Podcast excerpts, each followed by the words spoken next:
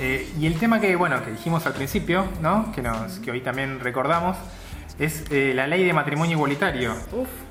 Eh, el 4 de mayo, en mayo del 2010, la Cámara de Diputados da la media sanción a la ley de matrimonio igualitario Sí. y fue impulsada por, por la fue impulsada fue una ley que se caracterizó porque fue impulsada por las organizaciones sociales, ¿no? Y en Sí. particular por la Federación Argentina LGBT. Sí, nosotros siempre, acordate que tratamos de siempre encontrarle como una vinculación a lo que pasa con el Congreso, las demandas sociales, cómo se va gestando un proyecto de ley, cómo llega a tratarse esa ley, eh, ese proyecto, si después se convierte en ley o no. Entonces es importante que tengamos en cuenta este, este camino que va haciendo un proyecto. Sí, y este, esta, esta ley es un ejemplo de eso, ¿no? De, de ese- de eso que hablamos siempre, de ese nexo de, la- de las demandas sociales con, lo que el- con, con- con las leyes del Congreso. Eh, y es- es en particular esta ley, y lo que se remarcan de las organizaciones sociales es que después de 128 periodos parlamentarios, nunca había resonado tanto la palabra gay, lesbiana, bisexual, trans, homosexualidad, discriminación, igualdad y tantas otras referencias a diversidad sexual dentro, de, dentro del Congreso. Nunca había sonado tanto.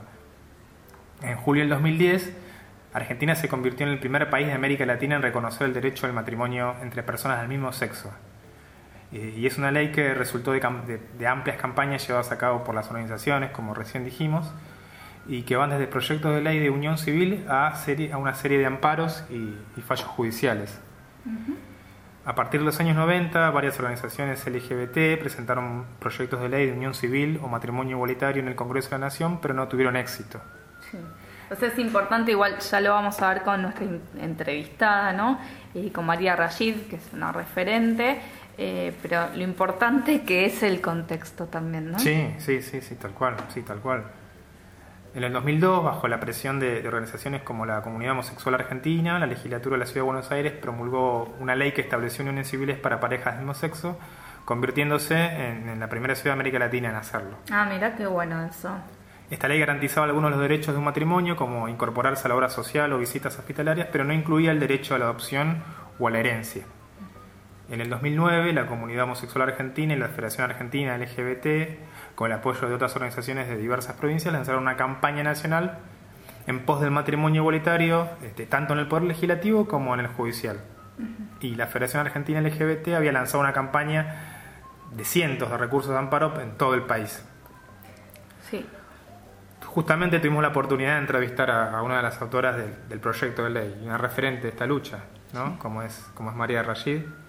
Ella actualmente es titular del Instituto contra la Discriminación de la Defensoría del Pueblo de la Ciudad de Buenos Aires y secretaria general de la Federación Argentina LGBT. Justamente le preguntamos cómo fue el papel que jugaron las organizaciones sociales en toda la lucha y cómo llegó el proceso a tratarse en el Senado. La ley de matrimonio igualitario se logró gracias al trabajo articulado entre decenas de organizaciones en todo el país. La verdad es que no hubiera sido posible aprobar una ley nacional eh, que cambia absolutamente el paradigma en relación a los derechos humanos de la diversidad en nuestro país y en la región, si no fuera por el comprometido trabajo de, de decenas de organizaciones en todo el país que además fueron surgiendo al calor de la lucha eh, por el matrimonio igualitario. Así que creo que el trabajo de las organizaciones fue fundamental.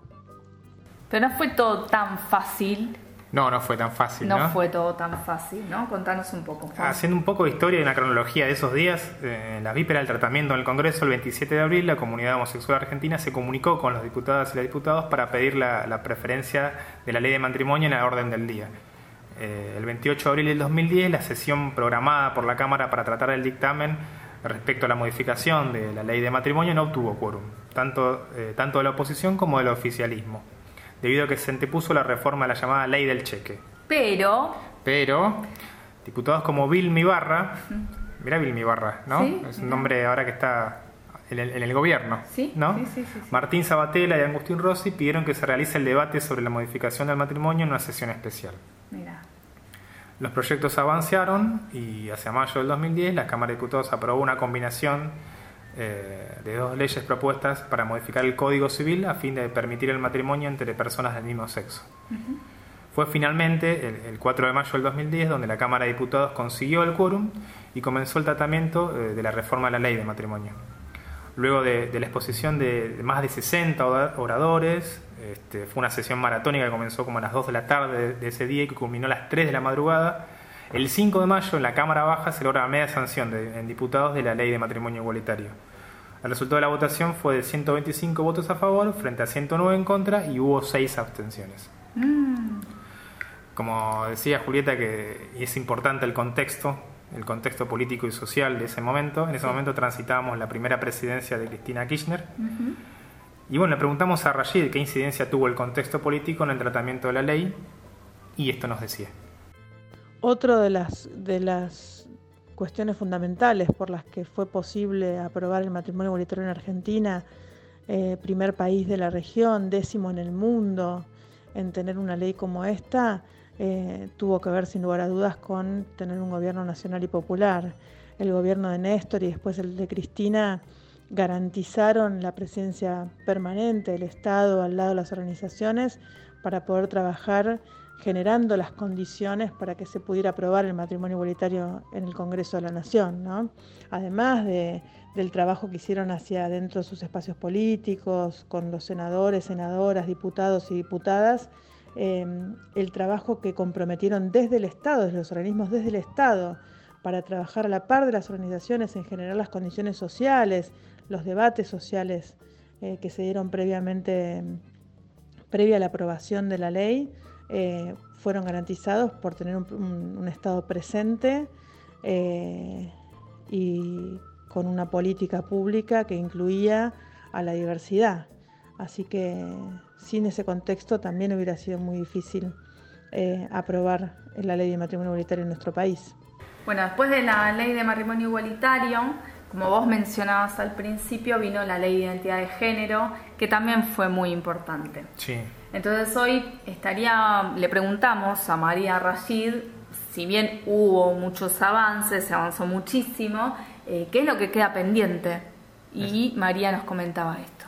En lo que tiene que ver con lo parlamentario, todavía hay algunas eh, deudas pendientes. Eh, creo que nos tenemos que recuperar de cuatro años de, algunas, algunos retrocesos en lo que tiene que ver con la violencia institucional, con el poco acceso a los derechos humanos básicos de nuestra comunidad, especialmente la comunidad trans. Eh, pero todavía hace falta el trabajo, la batalla cultural para la igualdad real pero en el legislativo quedan pendientes algunas, algunas leyes que son importantes, como la ley antidiscriminatoria, que es una ley que, tenemos, la que tenemos vigente desde 1988 y que no solamente no incluye la diversidad, sino que es una ley que no es eficaz en la lucha contra la discriminación y en la respuesta a la discriminación. Por lo tanto, necesitamos una nueva ley que incluya la diversidad y que sea mucho mejor en dar esa respuesta. Y por otro lado, la ley integral trans, porque si bien se ha avanzado muchísimo con la ley de identidad de género, todavía eh, el promedio de vida de las personas trans es muy bajo y todavía hay mucha exclusión y marginación hacia las personas trans, más allá de los avances en los últimos meses eh, con la presencia de personas trans en, como funcionarias, como, eh, la presencia en los, en los medios de comunicación, en los noticieros. Bueno, eso por supuesto es muy importante, pero una ley que garantice políticas públicas hacia una población que tiene un promedio de vida de 35 40 años es de vital importancia.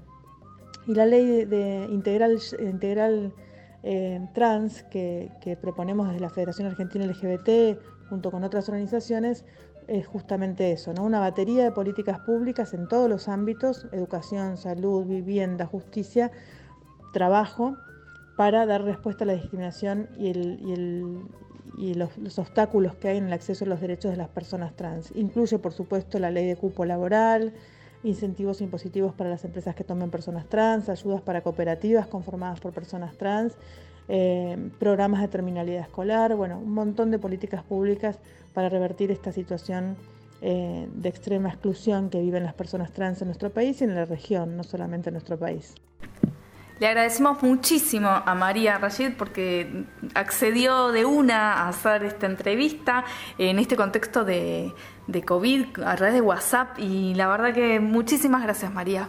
Muy clara ¿no? Eh, en esta necesidad de que haya una nueva ley de identidad trans integral.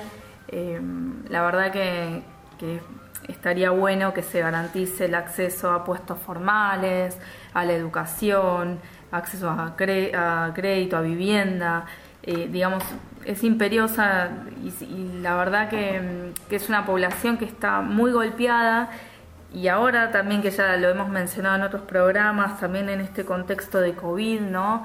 Eh, la verdad que la población trans sigue como muy vulnerada en sus derechos y bueno, ojalá que, se pueda eh, promover una, una nueva ley para que, se dé respuesta a estos reclamos, ¿no? Sí, quizás en estos tiempos, como los tiempos donde, eh, bueno, fue presidenta Cristina, se dio la posibilidad de la, de la ley de matrimonio igualitario y de la ley de identidad de género, sea este tiempo ya una ley integral trans, ¿no? Sí, sí, sí, ojalá que, bueno, que, el gobierno de Alberto Fernández tenga, entre otras leyes muy importantes, como la de la interrupción voluntaria del embarazo, eh, la ley de integridad de las personas trans. Sí.